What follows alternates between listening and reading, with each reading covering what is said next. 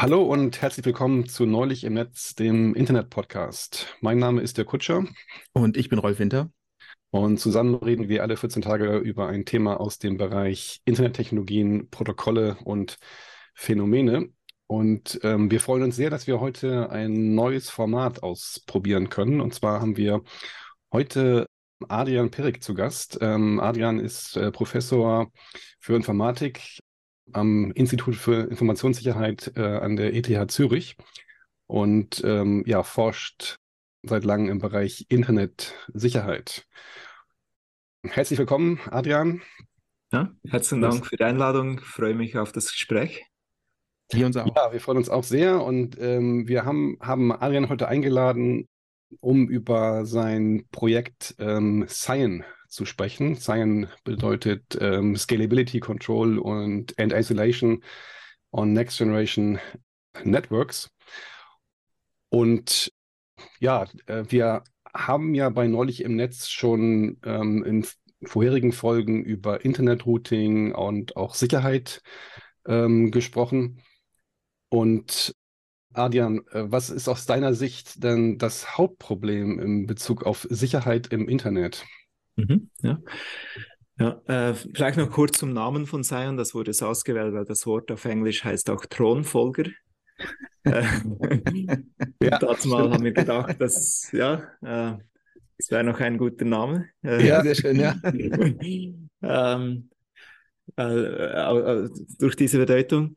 Ja, also eigentlich hatten wir ja zu Beginn nicht den Anspruch, ähm, ein neues Internet zu erstellen, sozusagen, zu Beginn haben wir einfach gedacht, ja, wir möchten mal schauen, wie sicher kann ein globales Netz überhaupt sein.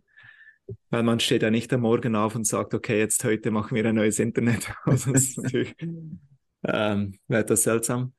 Aber eben, wir haben so begonnen, um zu schauen, sind wir auf dem richtigen Pfad mit dem jetzigen Netzwerk, also mit der jetzigen Netzwerksicherheit.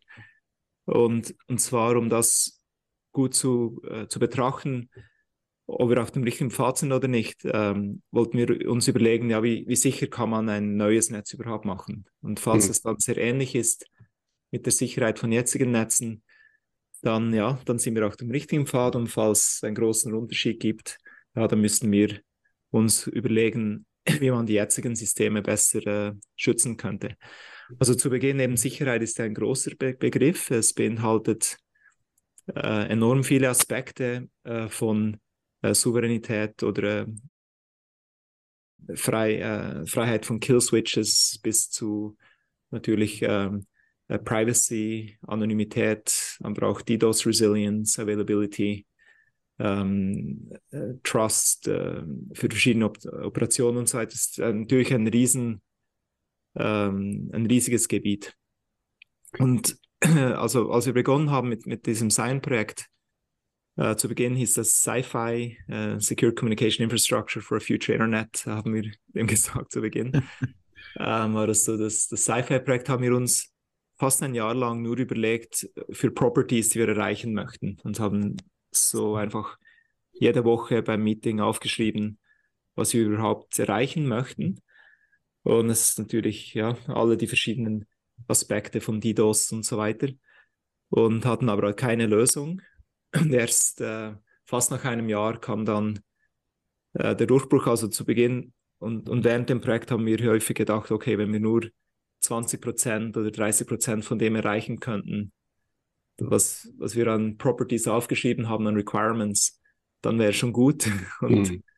der Durchbruch kam dann mit der äh, Bas, Bas, äh, Basic Structure vom, vom sein Routing-Protokoll. Und dann plötzlich ähm, konnte fast jede Property, über die wir nachgedacht haben, über jede Eigenschaft, äh, haben wir dann gesehen, wie man die erreichen könnte. Das war schon ein toller Moment. Um das vielleicht zeitlich einzuordnen, ähm, wann habt ihr damit angefangen? Das war im äh, August 2009. Mhm.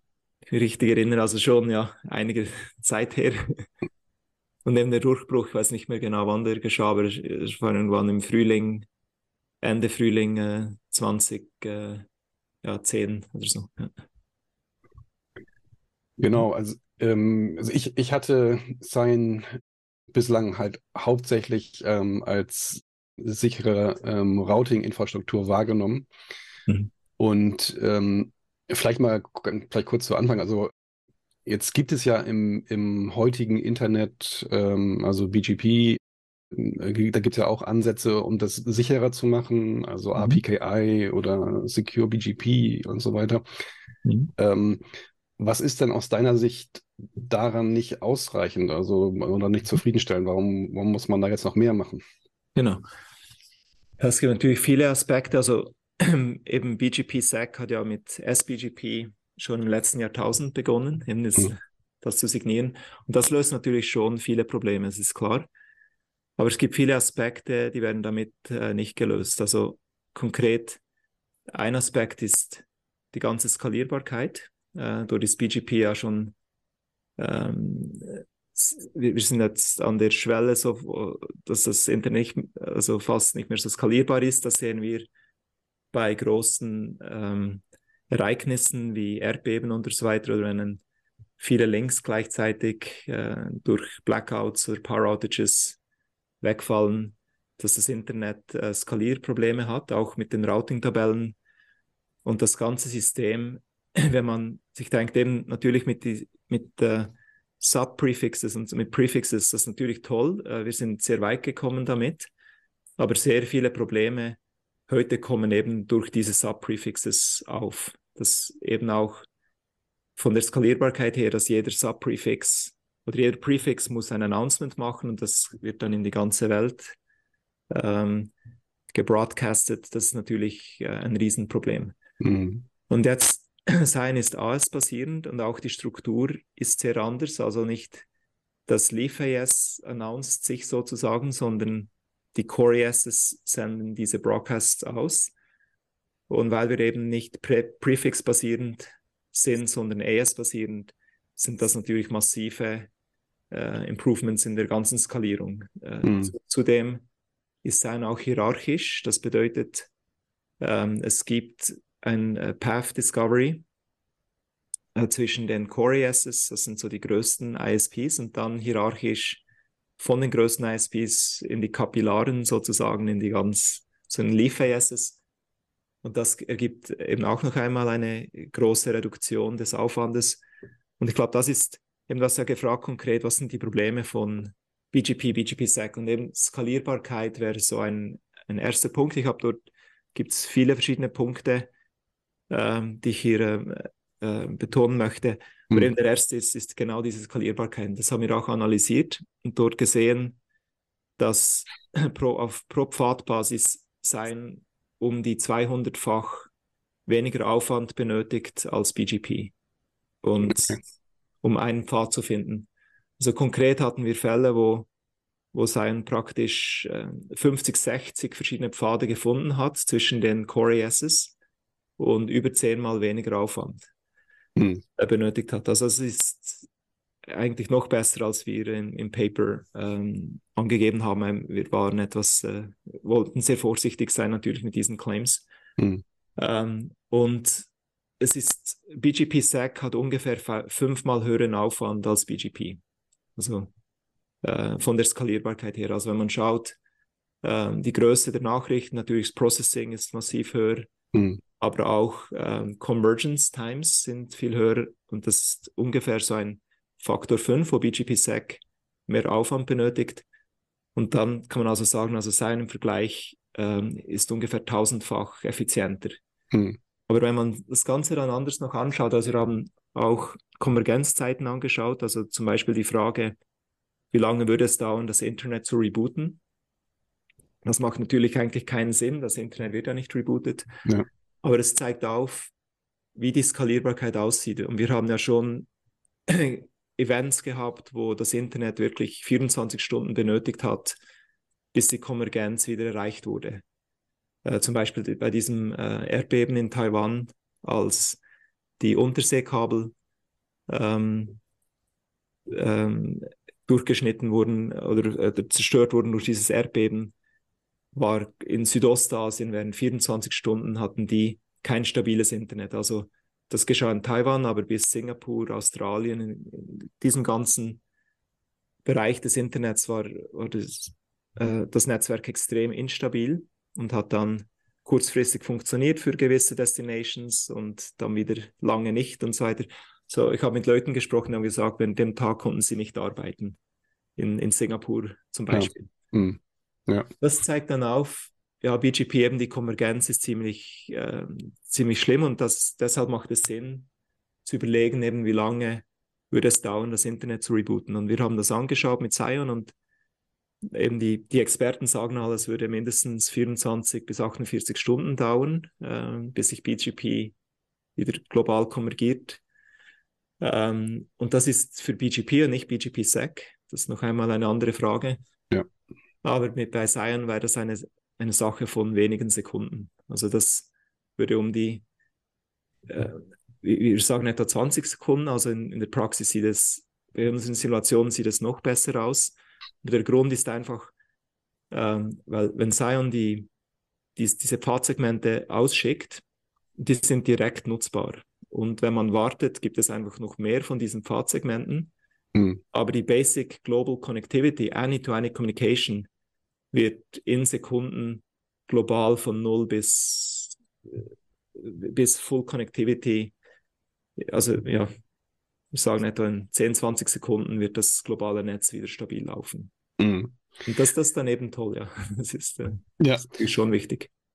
Und wenn man jetzt ähm, so beschreiben wollte, was jetzt so die ähm, Hauptfaktoren ähm, oder Architektureigenschaften sind, die ähm, diese bessere Skalierbarkeit und die bessere Performance ermöglichen, mhm. Ähm, was würde man da nennen? Also ist es die hierarchische Struktur oder wie würdest du das beschreiben? Ja, es ist eine Kombination. Ähm, es zum Beispiel die, diese Isolationsdomänen, ähm, ermöglichen diese hierarchische Aufteilung, dass die Pfade auf einer Ebene, Ebene werden Pfade zwischen diesen Isolationsdomänen, zwischen den Core ESs äh, werden die genannt, gefunden. Und dann auf der zweiten Ebene werden dann Pfade innerhalb der Isolationsdomänen identifiziert. Das ist natürlich ein großer Grund, dieses hierarchische System. Ein zweiter Grund ist die, die AS-based Announcements und nicht die äh, Prefix-based Announcements, so wie ein ISP wie Comcast, der um die 40.000 Prefixes hat. Die müssen natürlich alle, wenn sie nicht aggregierbar sind, alle einzeln announced werden. Mhm. Das ist natürlich ein, ein Riesenunterschied. Äh, und, zweiten, und ein dritter Grund ist, dass die Destinationen äh, keine, Announce keine globalen Broadcasts machen. Also die registrieren die Pfade. Das ist also ein, eine Unicast-Nachricht zu einem Service, mhm. aber die schicken, das, die, die Pfade werden dann im Pull-Verfahren verteilt. Also nur diejenigen ESs, die mit dem Destination ES kommunizieren möchten, die, die laden das runter und das ist alles per Unicast. Und also wenn wir hier in Europa äh, so Prefix-Announcements von Australien kriegen, mit denen, äh, wenn jetzt niemand dort ein, ein Paket schickt, dann sehen wir diese Announcements hier und das macht natürlich nicht so viel Sinn. Mhm. Und bei, bei Zion geschieht das äh, ganz anders. Ja. Mhm. Aber es ist dann äh, fair zu sagen, vielleicht für den Zuhörer, ähm, da war jetzt viel drin ne, mit Security und Routing etc., aber es ist fair zu sagen, dass Cyan eher so auf der Netzwerkschicht Reachability angesiedelt ist.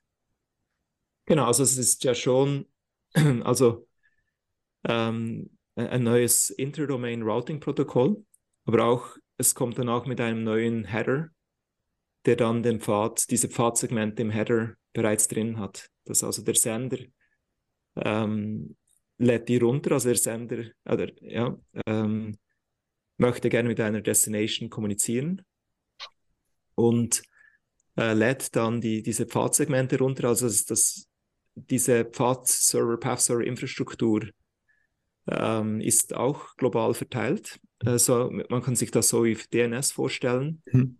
Und man sagt dann, okay, ich möchte gerne mit diesem AS in Australien äh, kommunizieren zum Beispiel.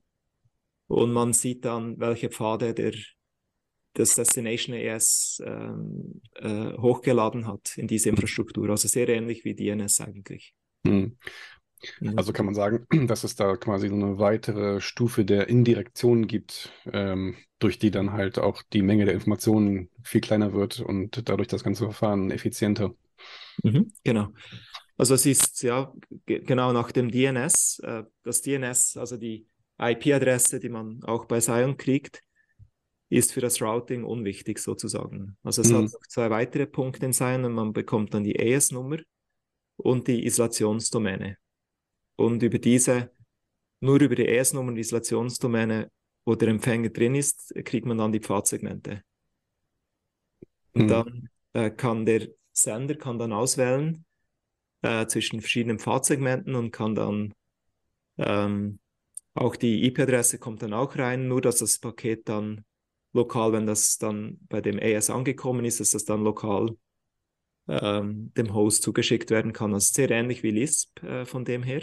Mhm. So, das ist, man hat so der Locator bringt dann das Paket bis äh, zum Destination AS und dort wird es dann per Intradomain-Protokoll mit dem, mit dem IP, mit einem IP-Header äh, delivered. Aber der Sion-Header ist dann auch immer noch drin. Der, der kann dann, der Empfänger kann dann über, über Sion auch direkt antworten.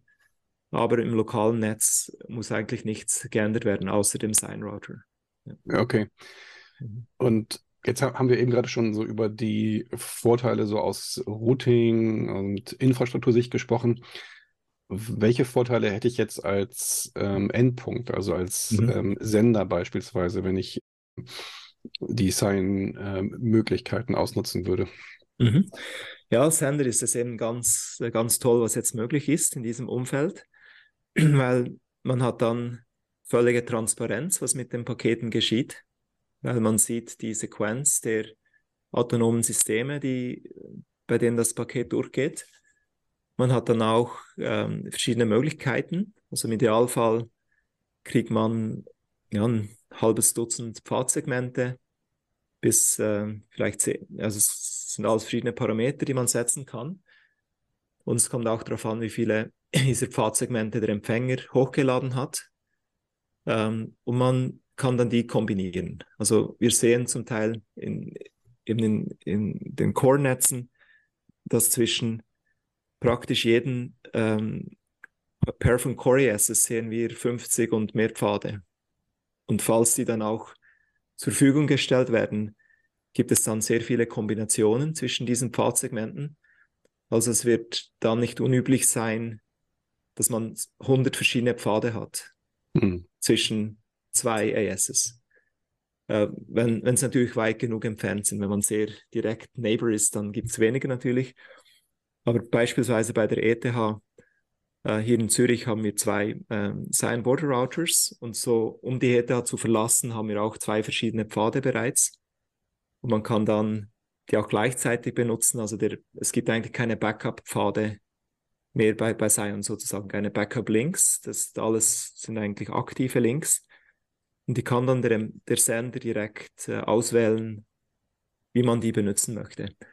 Und das, das ist jetzt wirklich cool. Jetzt kannst du dir vorstellen, der, der Sender kann jetzt, sagen wir mal, hat ein Dutzend verschiedene Pfadmöglichkeiten, bis zu 100 verschiedene Kombinationsmöglichkeiten. Und jetzt kannst du natürlich ganz tolle äh, Optimierungen machen.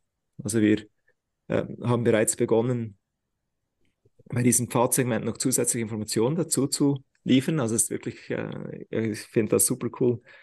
Äh, wir können zum Beispiel äh, Latenzen dazu fügen, was wir ähm, erwarten, was die Latenz sein wird auf diesem Teil des, des Pfades. Und das kannst du dann zusammen addieren. Auch es wird dann etwas kompliziert, werden sich die Pfadsegmente kombinieren, weil wenn ein Pfadsegment, sagen wir, in Los Angeles aufhört und das andere beginnt in New York und im gleichen AS muss natürlich noch kompensieren für die Latenz von Los Angeles bis New York. Und wenn es halt von äh, New York auf, auf, New Jersey umschaltet, dann ist es natürlich etwas schneller, ähm, weil es relativ lokal ist. Und wir haben so ein System äh, konzipiert, wo man dann ausrechnen kann, was die erwartete Latenz ist. Wir wissen natürlich die Queuing Latency noch nicht zu dem mhm. Zeitpunkt. Mhm. Aber du hast also, bevor du überhaupt ein Paket schickst, eine Indikation auch von den Bandbreiten der Links. Die MTU steht auch schon drin. Also brauchst du keine MTU Discovery mehr. mehr. Ähm, du, kannst etwa ausrechnen, die Latenz. Äh, wir beginnen auch CO2-Informationen dazu zu fügen, was wir erwarten wie viel CO2 generiert wird auf dem Pfad und so weiter. Jetzt hast du 100 verschiedene Pfade und jetzt kannst du natürlich optimieren. Du kannst mhm. jetzt schauen, wie du die Latenz mit der Bandbreite oder dem CO2 oder vielleicht auch Loss Rate, äh, kann man vielleicht auch vorhersagen in gewissen Zeiträumen, ähm, kannst, du, kannst du das jetzt optimieren. Du hast jetzt so viele Möglichkeiten, das ist einfach wirklich cool und mhm. kannst dann die alle gleichzeitig auch brauchen. Das, das Netz hat ja kein State. Es hat keine äh, Interdomain Routing Tables mehr. Es hat kein Perflow State. Mhm. Du kannst jetzt äh, das alles gleichzeitig nutzen. Du kannst direkt ein Paket auf diesen Pfad setzen, ein anderes auf einen anderen Pfad.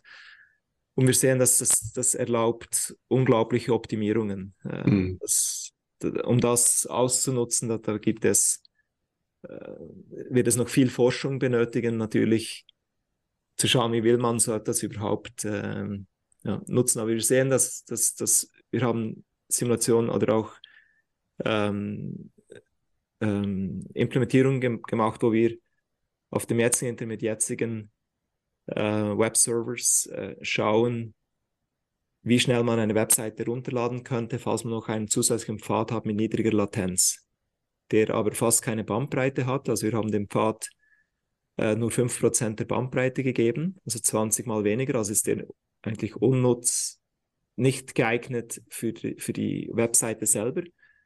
Aber wir haben gesehen, für Servers, die etwa 30 Millisekunden plus entfernt liegen, konnten wir die Webseite 10 bis 20 Prozent schneller runterladen. Hm.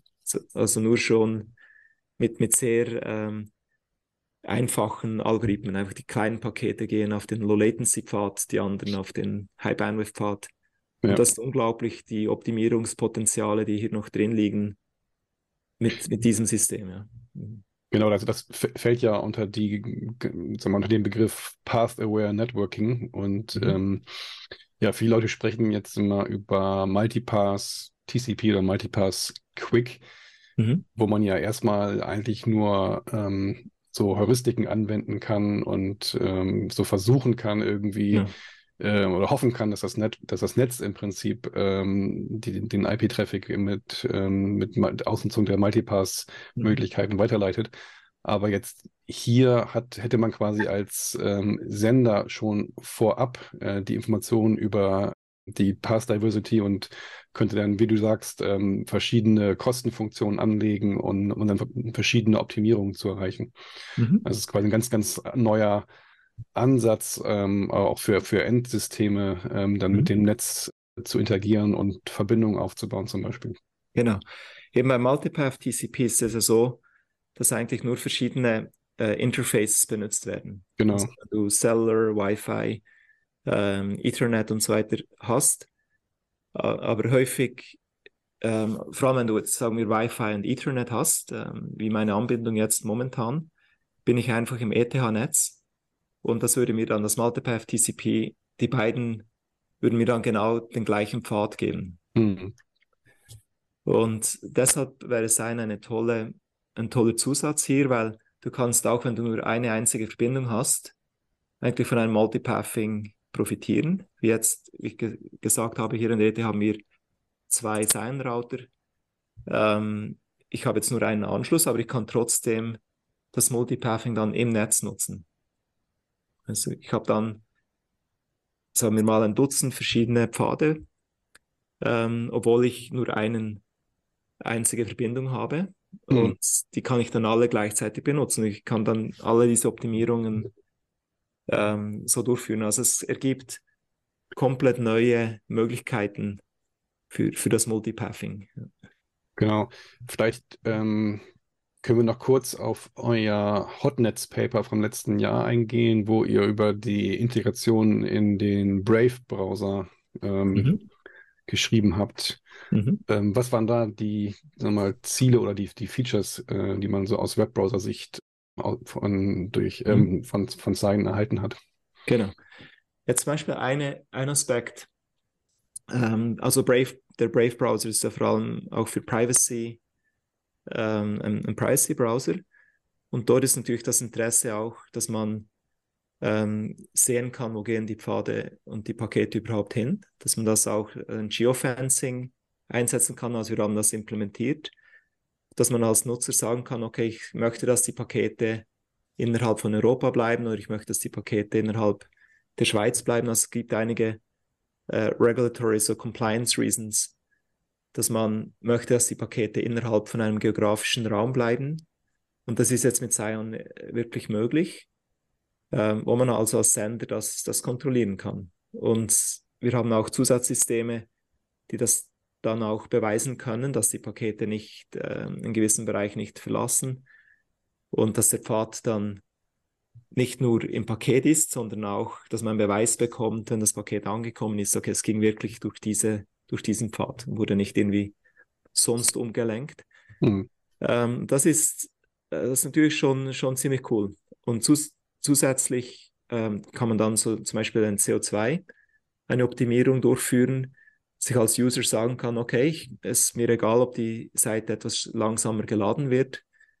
Sagen wir, ich äh, wäre okay, wenn es doppelt so lange dauert zum Laden, wenn ich dann aber mindestens ähm, 20% oder 30% weniger CO2 generiere hm. ein Paketen. Also man, man kann dann so Regeln setzen und dann kann auch die Verbindungen können so optimiert werden. Oder ich, äh, jemand ist ein Gamer und möchte die absolut niedrigste Latenz und dann würde man für diese Verbindungen die Latenz optimieren natürlich. Und es hm. gibt, weil wir sehen häufig, es gibt verschiedene Pfade. Das jetzige Internet benutzt die günstigsten Pfade und, und das ergibt häufig Pfade, die haben ähm, eine höhere Latenz, aber größere Bandbreite. Ja. Und das ist natürlich für Gaming nicht so optimal. Und dann kann man, könnte man sagen, okay, ich bin bereit, etwas mehr zu zahlen, aber ich möchte dann auch niedrige Latenz. Und so wäre das natürlich eine weitere Optimierung, die, die so genutzt werden könnte. Hm. Ich habe in der äh, Vorbereitung gelesen, also wir hatten jetzt ein paar Mal schon CO2 gehört. Ich habe in der hm. Vorbereitung gelesen, dass ihr mal analysiert habt, wenn das Internet quasi äh, äh auf Cyan wechseln würde, könnte man 2,8 Gigawatt an Energie einsparen, äh, die man für den Betrieb des Internets braucht. Ähm, Hängt es damit zusammen, dass, dass User sich für ähm, bessere Pfade entscheiden können oder hat es noch andere Gründe? Ja, es gibt da ganz viele Aspekte. Ähm, wir haben seit einiger Zeit da reingeschaut. Ähm, also der Grund war ja, zu, zuerst äh, haben wir gedacht, okay, mit Security wird Design Adoption gut vorankommen und dann äh, ja, sind wir gut vorangekommen, aber ja, es könnte schneller, noch schneller sein. Dann haben wir auf Effizienz geschaut und haben einige Systeme vorgestellt, wo wir äh, extrem hohe Datenraten ähm, File-Transfers machen konnten und mit High-Performance-Firewalls und so weiter über 100 Gigabit ähm, Transfers aufzeigen konnten mit auf, auf Software, äh, Software-Routen und so weiter. Und ja, das hat ist gut angekommen, aber ja. und wir haben gedacht, ja, vielleicht äh, jetzt mit CO2 können wir auch, äh, kommen wir etwas weiter. Dann haben wir dort auch mit Energie begonnen. Und das eben dort gibt es viele Aspekte. Ein, ein Aspekt ist, dass, dass bei jetzigen Router ähm, die TCAM-Lookups äh, brauchen recht viel Energie. Hm. Es ist natürlich so, dass die neueren Router haben für IPv4 äh, keinen TCAM mehr. Die können die 2 auf 24 sind nicht so eine große Zahl. Die können dann Deterministic Routing machen, also Deterministic Entries haben, ohne dass das äh, langes Prefix Matching äh, benutzt werden muss. Und das ist eben die, diese höhere Operation, aber bei IPv6, glaube ich, funktioniert das noch nicht. Also vielleicht Dirk, äh, du weißt auch mehr darüber. Hm. Aber ich also, glaube, äh, schwer ja. vorstellbar zumindest. Ja. Und eben bei IPv6 wird es wahrscheinlich noch, ähm, noch immer noch äh, T-Cams geben. Hm. Und das braucht eben sehr viel Energie, dieses äh, langes Prefix Matching mit T-Cams. Und bei Sion benötigen wir eigentlich nur eine, eine, eine AES-Operation. Und das, das braucht viel weniger Energie als, als dieser TCAM. So AES ist ein Block-Cipher. Den benötigen wir, um, um das äh, kryptografische Hopfield zu verifizieren. Und das dauert in Hardware implementiert um eine Nanosekunde, so eine Verifikation. Hm. Oder vielleicht ja zwei, drei Nanosekunden, je nach Implementierung. Aber von den Anzahl Transistoren, die man benötigt, um AES zu implementieren, das steht in keinem Verhältnis zu einem TCAM, das, der dann äh, eine Routing-Tabelle haben muss. Und das ist wiederum das gleiche Problem, ich zu Beginn gesagt habe, eben so ein Prefix-Based Routing. Äh, dieses Prefix-basierende Routing hat uns jetzt sehr weit gebracht, auch mit der Skalierung. Wir sind, hatte niemand geglaubt, dass wir mhm. das Internet so groß wird. Und es ist ja ganz toll, dass das alles funktioniert. Aber wir sehen jetzt auch, es stößt wirklich an seine Grenzen. Und das ist halt genau dieser Aspekt, äh, wo eben Sion überhaupt ja, diese Prefixes eigentlich nicht mehr benötigt, dass das ja. Routing ES basieren wird. Mhm. Das löst auch viele Sicherheitsprobleme mit Subprefix-Hijacking äh, und so weiter. Das haben wir auch bei RPKI gesehen, dass es dort mehrere Probleme gibt, durch, genau durch diese Subprefixes, die man auch die Länge definieren muss und so weiter. Mhm. Ähm, ich muss nochmal genauer nachfragen, wenn ich jetzt, ähm, sag mal, ein Sender bin und ich möchte sowas wie Pfadselektion machen, wie, wie, fein granular sind die Informationen, die ich dann habe? Ist das dann nur auf ähm, AS-Hop-Ebene oder kann ich wirklich ähm, auch Router Hop-by-Hop mhm. ähm, Pfade spezifizieren? Genau. Ähm, momentan ist es, äh, also es ist auf Link, Link basierend sozusagen. Also es ist Inter-AS-Link basierend. Also okay. Also wenn, wenn die viele der großen ESs, die haben ja hunderte von Links. Ja. Und je nachdem, welche Links sie äh, ähm, anbieten möchten, die können dann auch verschiedene Links aufsetzen, anbieten und dann nur gewissen Kunden weitergeben, beispielsweise. Also es ist dann auf dieser Link basieren, eben wie, gleich wie die ETH hat. Diese zwei Router zu, zu Switch. Switch ist der äh, Schweizer NRAN. Ja. Und obwohl das das gleiche AS ist, ETH bis zu Switch, kann man jetzt auf, dieser, auf diesen beiden Links auswählen. Und wenn du dann noch mehr äh, ISPs hast, dann gibt es einfach noch zusätzliche Links. Also jetzt, wenn du konkret multi-homed bist, gibt dir das dann diese Ingress Path Control. Also, dass mhm. du dann wirklich entscheiden kannst, okay, ich habe jetzt drei, vier verschiedene Links und jetzt, ähm, sagen wir, drei aus von den vier Links kannst du jetzt global ähm, ähm, freigeben, kannst du global anpreisen, aber einer, einen behältst du ähm, sozusagen, wir sagen im Hidden Path. Und jetzt kannst du, wenn du gewisse Verbindungen hast, kannst du den dann mitteilen, okay, benutze bitte diesen vierten Pfad und komm, kommuniziere so mit mir. Kannst du also ein Inbound Path Control so implementieren und, und den Flow dann auf einen anderen Link migrieren. Und so hast du also wirklich sehr fine-grained Path Control. Das ist noch gefragt, innerhalb der ASs sind wir daran, auch Extensions anzubieten, wo man dann auch innerhalb des ASs dann zum Beispiel mit Segment Routing könnte man mhm. das schön implementieren. Mhm. Also Sein- und Segment-Routing, das könnte vielleicht auch noch eine gute Frage sein, äh, die viele Leute haben. Wie passt es zusammen? Also eigentlich passt es sehr gut zusammen. Also Sion operiert auf der Interdomain-Ebene und bietet die Pfade an und dann intra-AS kann man dann Segment-Routing benutzen und dann die internen Pfade auch noch äh, zusammen auszuwählen. Mhm. Ja, das ist natürlich spannend, ne? wenn man dann ähm, ähm, das dann sehr, sehr genau noch steuern kann mhm. und dann noch, wei also noch weitere Performance-Optimierungen möglicherweise machen kann. Genau. Ich habe jetzt noch nicht aufgehört mit dem, äh, oder fertig äh, erzählt mit, wegen dem äh, CO2. Ja, okay. Das, das ist ein wirklich großes Thema, weil dort ergibt sich so viele Möglichkeiten, äh, wie eben Sion das unterstützen kann. Ähm, ein Aspekt ist, ist eben auch, dass die Pfade dann ähm, CO2-Informationen haben können, dass man dann als Nutzer die Pfade nutzen kann, die weniger äh, CO2 produzieren. Es ist ja so, dass die Router ähm, je nach Modell ein Drittel bis zwei Drittel des Full Power ist das, die Idle Power. Also das zusätzliche Paket wenn du den Verkehr umlenkst, die Router laufen ja meistens trotzdem noch, aber trotzdem kann ein gewisser Anteil äh, tatsächlich minimiert werden.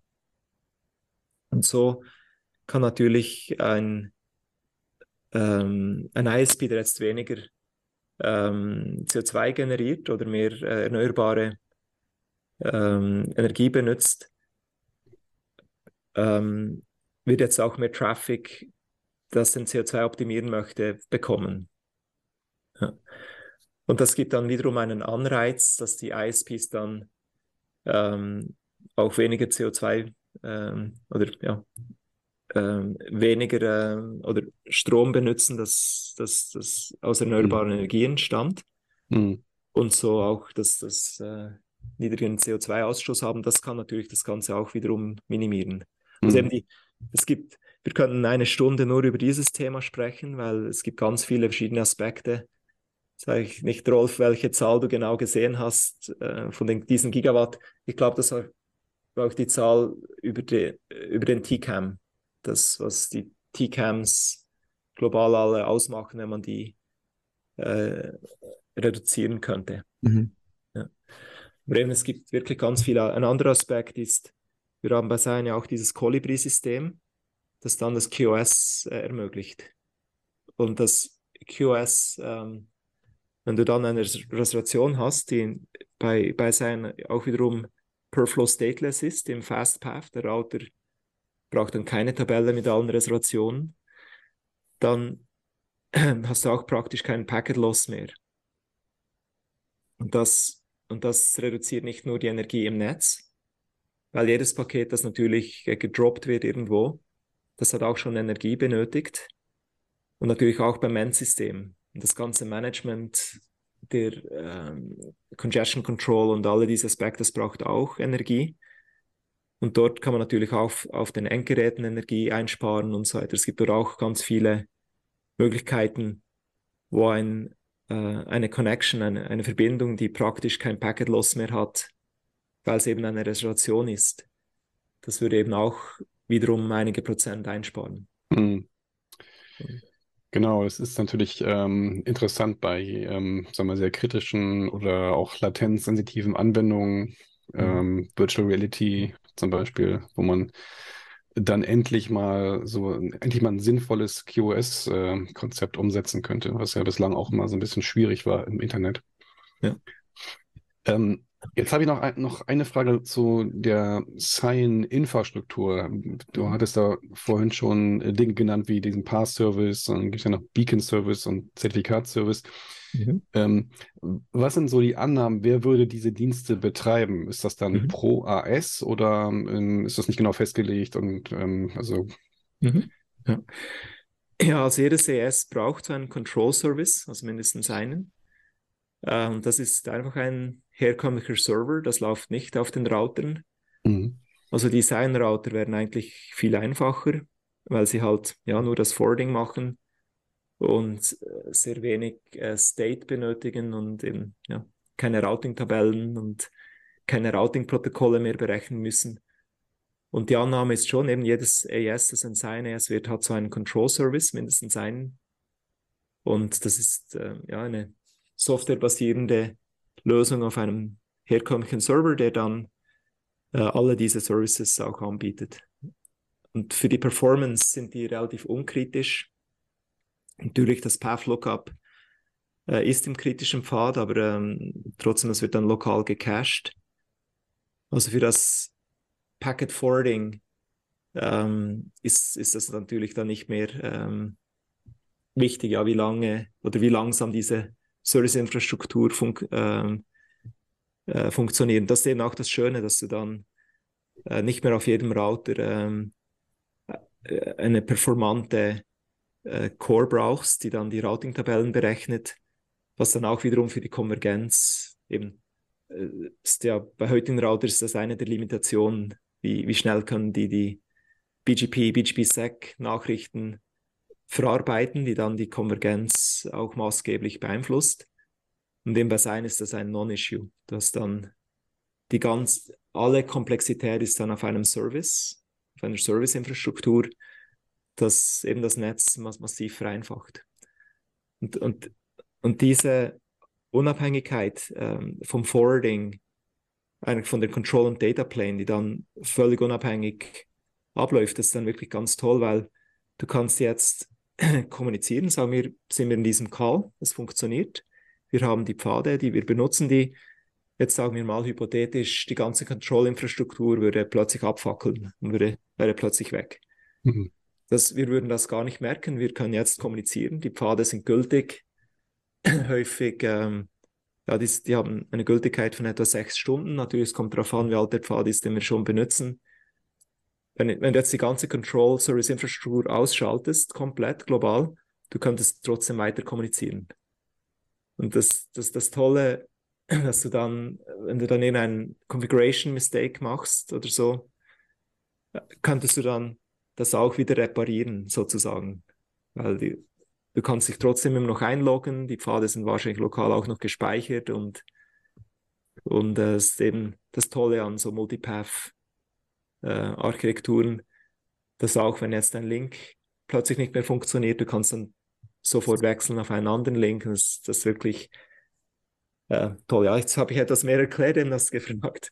wie, wie steht es um, um diese Control Services? Ich habe jetzt äh, das noch mehr erklärt, aber das ist äh, eben ganz toll, dass, dass, dass diese Control Services eben sehr unabhängig sind mhm. und auf einer äh, Service-Infrastruktur laufen. Ja. okay, prima. Ähm, ja, vielleicht können wir mal ein bisschen über mögliche Anwendungen ähm, sprechen. Ähm, also Cyan wird ja heute schon ähm, äh, für gewisse Anwendungen eingesetzt. Ähm, was sind dann so jetzt die besonders attraktiven, ich sag mal, Initial Deployment-Szenarien für, für Cyan aus deiner Sicht?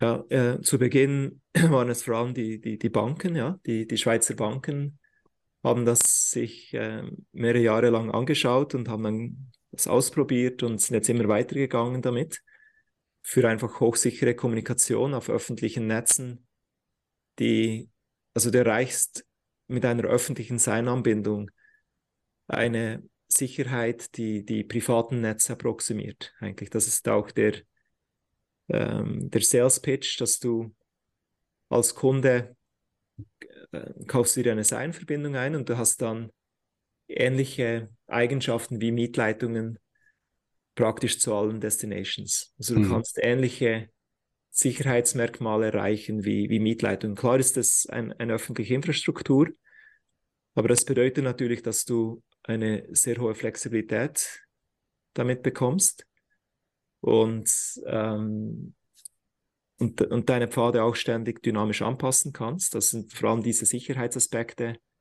die haben jetzt äh, sehr viel des initialen Deployments äh, vorangetrieben. Und wir versuchen jetzt die also auch viele ISPs, die sind jetzt, ähm, bieten Sion als, als Produkt an, wo du also eine Sion-Verbindung einkaufen kannst, die da, wenn du ein normales IP-Paket schickst auf der Verbindung, das der Router wüsste nicht, was damit anfangen. Also es ist, mhm. es existiert jetzt und es hat ähm, immer mehr Kunden, die das benutzen und es ist wirklich die Performance und die ähm, eben Availability und alles wirklich ganz toll. Und ähm, die,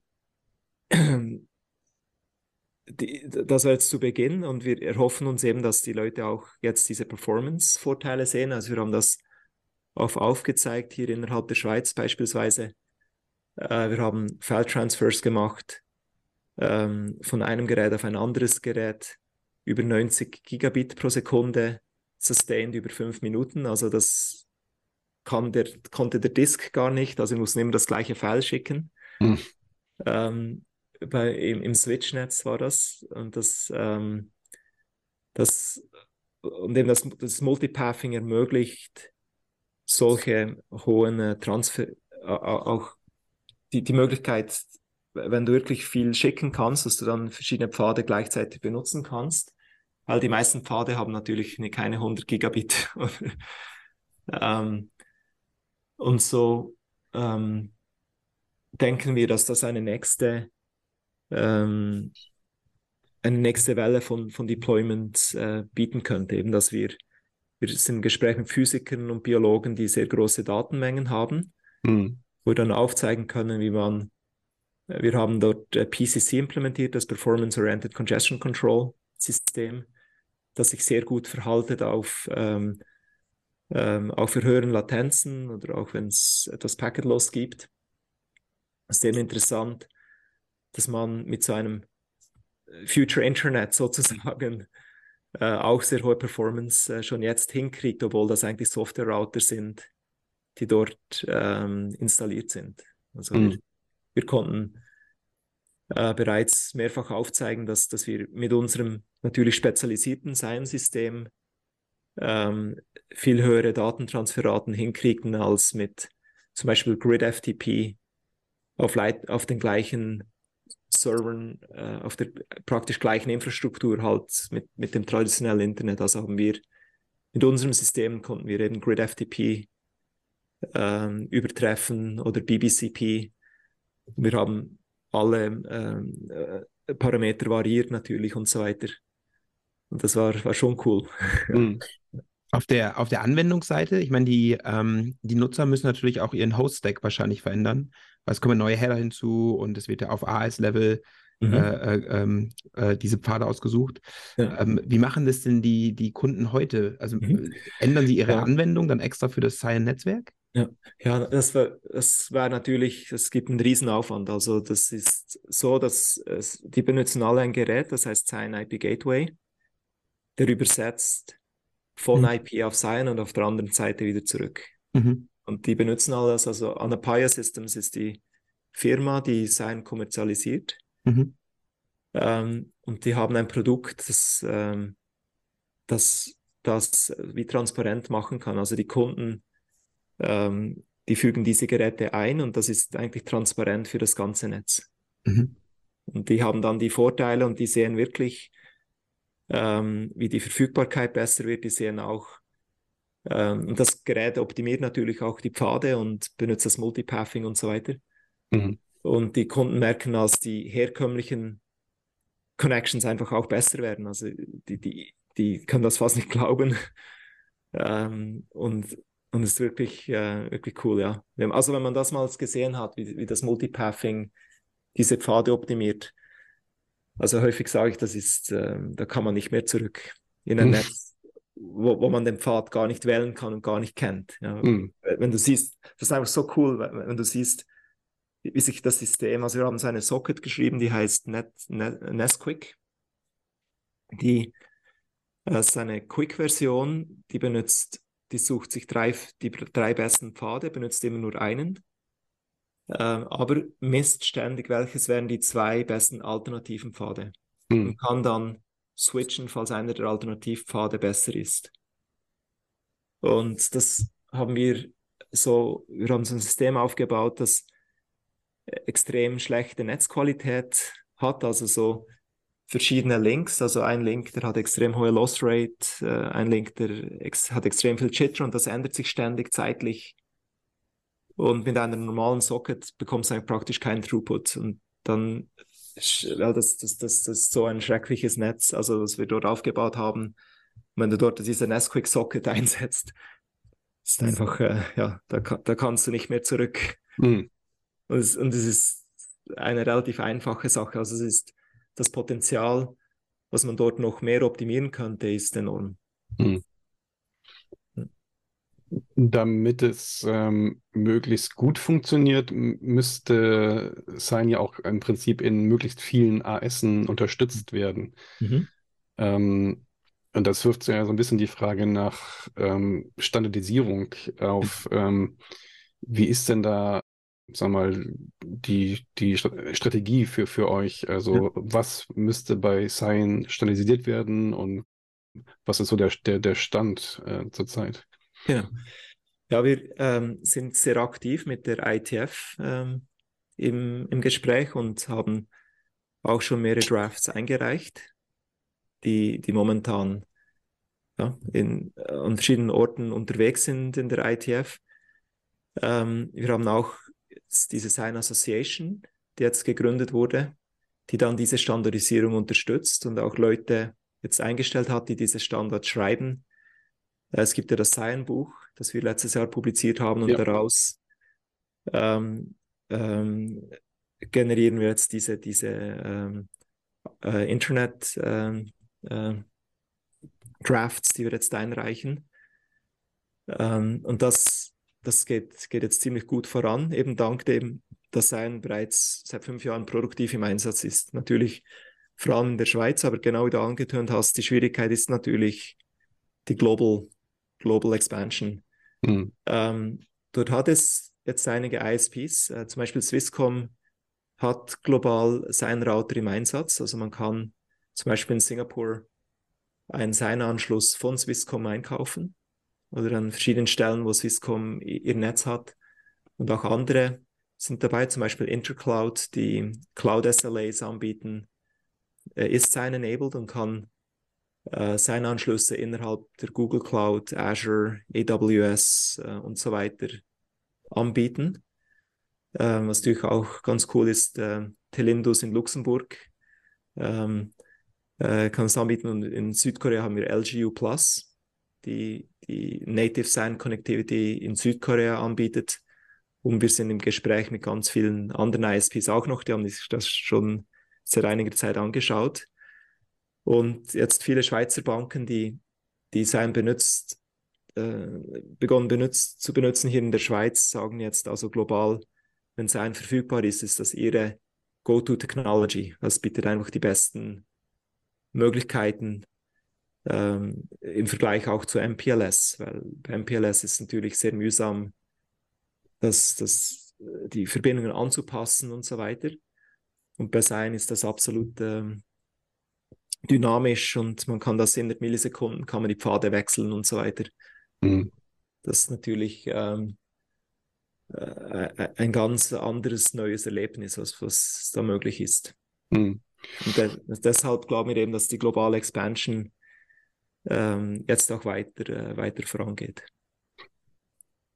Wenn ich mir so ja, die ähm, Architektur angucke und ähm, so die unterschiedlichen, ich sag mal, ja, möglichen Protokolle, die man sich da vorstellen kann, dann klingt das ja so, als müsste es da eine ganze Reihe von Spezifikationen geben. Also, das, dass man vielleicht erwarten würde, es, es würde zum Beispiel dann in der ITF sowas wie eine Sign Working Group geben oder mhm. Interdomain Routing 2.0 oder sowas.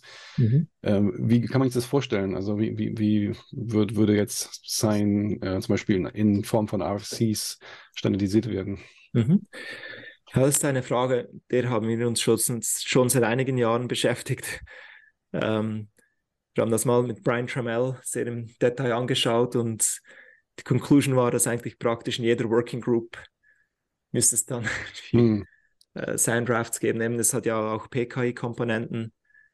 Es hat nicht nur äh, Control Plane PKI, aber es hat ja auch eine TLS PKI, hm. die, die nicht unbedingt benutzt werden muss. Aber eben das, das System ist schon recht groß. Jetzt haben wir gerade auch die äh, Time Synchronization fertiggestellt. Die ist, benutzt auch viel von NTP natürlich, ähm, aber auch es ist eine, es hat eine Komponente, die relativ unabhängig ist, die von den ganzen seinen Vorteilen dann auch ähm, profitieren kann, um äh, die global, globale Zeitsynchronisation zu ermöglichen. Das ist wirklich auch ein cooles System. Und ja, es hat eben sehr viele Berührungspunkte und wir sind im Gespräch und schauen, wie, wie man das am besten eben hinkriegt. Ähm, mhm. ja, das ist schon ist nicht, nicht trivial, aber eben eine, zum Beispiel eine Sign Working Group ist, ist eine der Möglichkeiten. Ja. ja. Okay. Ähm, ja, vielleicht so zum, zum Ende ähm, würde uns interessieren, ähm, was sind so die nächsten Ziele und Meilensteine für Sign aus, aus ähm, deiner Sicht? Oder gibt es vielleicht auch noch mögliche Weiterentwicklungen, an die ihr gerade denkt? Mhm. Ja, also ich glaube, was das Wichtigste ist jetzt, der, dass es immer wie einfacher wird für die Endhosts, äh, für die Endhost-Stacks äh, Sign zu benutzen. Ähm, zum Beispiel könnt, könnte man, also wir haben ein äh, kleines Bootstrapping jetzt äh, eingeführt, das wenn das Netz seinfähig ist, dass das der Endpunkt automatisch auch ähm, die Konfiguration automatisch ausführen kann. Ähm, und ähnlich wie beim Brave-Browser, dass man sein also nur in der Applikation auch einbauen kann. Das haben wir dort auch aufgezeigt. Es ist wirklich möglich, dass jemand, der eine Applikation schreibt, die von seinen äh, profitieren kann, kann das direkt äh, einbauen. Und falls sein dann verfügbar ist im Netz, ähm, kann das dann automatisch auch mit, ähm, kann dann sein automatisch benutzt werden, nebst äh, IPv4, nebst IPv6. Und das ist auch äh, ist schon ziemlich cool und das wollen wir auch weitertreiben, vielleicht auch ein, als Linux-Kernel-Modul, ähm, damit verschiedene Programmiersprachen sein einfacher einsetzen können. Hm. Oder sein System wie Happy Eyeballs, das dann sein auch kennt als dritte Variante neben IPv4 und IPv6, ähm, dass die Applikation dann gar nicht wissen muss, okay, was geht jetzt über sein, was geht über IPv4, was geht über IPv6. Hm. Ist einfach eine der Varianten. Und weil eben Sion höhere Effizienz äh, anbieten, äh, anbietet, wäre das dann auch äh, natürlich ähm, ein, ein Vorteil gegenüber IPv4 und IPv6, dass diese Pfadoptimierung dann stattfinden kann. Wir sind auch daran, ein globales Education Network auch äh, weiter auszubauen, also zusammen mit David Hausherr von der Universität Magdeburg ähm, ist sehr aktiv äh, dort involviert und, und treibt das auch vorwärts, äh, dass, dass wir ähm, mehr Unis an das äh, Production-Netz anschließen. Es gibt ja dieses Scion Lab, wo jeder ausprobieren kann. Das ist ein Overlay-System äh, größtenteils, wo man von jeder, äh, jedem IP-Anschluss der Welt kann sich äh, dort verbinden mit Scion Lab. Aber dann gibt es auch noch dieses Production-Netz, dem sagen wir, das ist BGP-free. Das hat dann wirklich im ganzen globalen Sign Production Netz gibt es keine Abhängigkeit vom BGP. Also dort ist nirgends äh, wird eine BGP-Tabelle benutzt, ist so konstruiert, dass wir eben keine Abhängigkeit haben, dass jemand, der eine unabhängige Verbindung haben möchte, die dann Failure Independent ist zu BGP, kann dann Sion parallel benutzen. Hm. Und das, jetzt bauen wir dieses zusammen mit die, dem existierenden Production Netz bauen wir jetzt dieses Education Netz auf. Das ist eigentlich nicht ein anderes Netz, es ist einfach, äh, wir äh, schalten dort verschiedene Unis dazu und die haben dann wirklich Native Sign Connectivity. Also gleich wie jetzt an der ETH. Jeder Student ähm, kann Sign installieren lokal und der kann das benutzen. Okay. Und, und, die Idee ist, dass wir jetzt so etwa ein Dutzend Unis so anschließen zuerst und können dann aufzeigen, schaut Leute, es funktioniert. Und dort hoffen wir, dass dann mehrere Unis noch dazukommen ähm, und, und sich dem Verbund auch anschließen mit diesem Native, äh, Native Sign Connectivity. Und dann kann man auch viel Forschung natürlich machen auf Multipathing und allem. Und das sind so die nächsten, die nächsten Ziele, das wirklich weiter ausrollen und wirklich diese Use Cases, dass man das auch probieren, selber ausprobieren kann, dass ja, sehen kann, wie das funktioniert. Ja, alles klar. Ja, das klingt sehr interessant. Mhm. Dann meine. Frage an euch, ja, was ah. will ich jetzt davon abhalten, zu sagen, ja, tönt gut, äh, wollen wir bei unserer Uni installieren? Oder ja, was, im Prinzip. Das klingt Prinzip. ja fast zu gut, um wahr zu sein, oder wo ist der Haken? Oder was ist bei euch die Frage? Ja, ähm, ja nee, also ähm, es spricht eigentlich gar nichts dagegen. Ähm, also auch ich denke auch, weil sich daraus auch noch, äh, wie du schon sagst, weitere interessante Forschungsfragen ähm, ergeben. Und ähm, was aus meiner Sicht bei Sign einfach interessant ist, ist, dass es halt ja doch ein recht umfassender Ansatz ist, der jetzt ähm, ja sowohl neue Control Plane, ähm, also neue, neue Interdomain-Routing-Infrastruktur mit sich bringt, aber eben eigentlich auch ähm, ja, neue Data Plane und eigentlich ein neues, IP, neues IP-Protokoll äh, am Ende. Mhm. Und ähm, das ist eigentlich ein sehr ambitionierter ähm, Ansatz. Also so viele Future-Internet-Aktivitäten, die irgendwie ein neues Internetprotokoll einführen wollten, haben sich ja sehr schwer damit getan. Mhm. Ähm, einfach auch, weil es schwer ist, das sozusagen ähm, ins laufende Internet einzubauen. Und ähm, jetzt bei, bei Cyan ähm, wurde es aber trotzdem quasi ähm, gemacht. Und das äh, finde ich mal sehr interessant. Mhm. Ähm, so eine Frage, die ich schon mal überlegt habe, ähm, ob man jetzt so zum Beispiel die Vorteile, die so man aus der Cyan Control Plane bekommt, also diese Pass, Fahrtdiversität, die, ähm, das Wissen über, über die verschiedenen Pfade und Kosten, ähm, das könnte man natürlich auch für, also für andere Layer 3 Protokolle ähm, einsetzen, also zum Beispiel ähm, ICN, ähm, was, ja, was ja auch irgendwie so Pfad-Awareness im Prinzip ähm, auf Hop-Ebene ermöglicht mhm. und ähm, damit vielleicht so diese statische Info aus dem Routing-System ähm, noch mit ja, den dynamischen Infos, die man aus der Data Plane bekommt, zu verknüpfen. Also da sehe ich viele interessante Möglichkeiten. Ja. Mhm.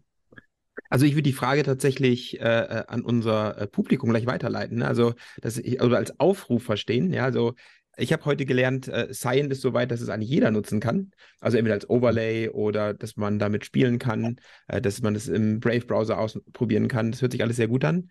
Ähm, also es spricht nichts dagegen, das tatsächlich einzusetzen. Zeit vielleicht so ein bisschen, ne? man muss halt ein bisschen Zeit investieren, aber das, das finden wir schon. Also ich werde es mir auf jeden Fall anschauen und äh, wenn ich es einrichten kann, äh, dann schließen wir uns mal an. Oh, toll. Ja, das ist natürlich, ja.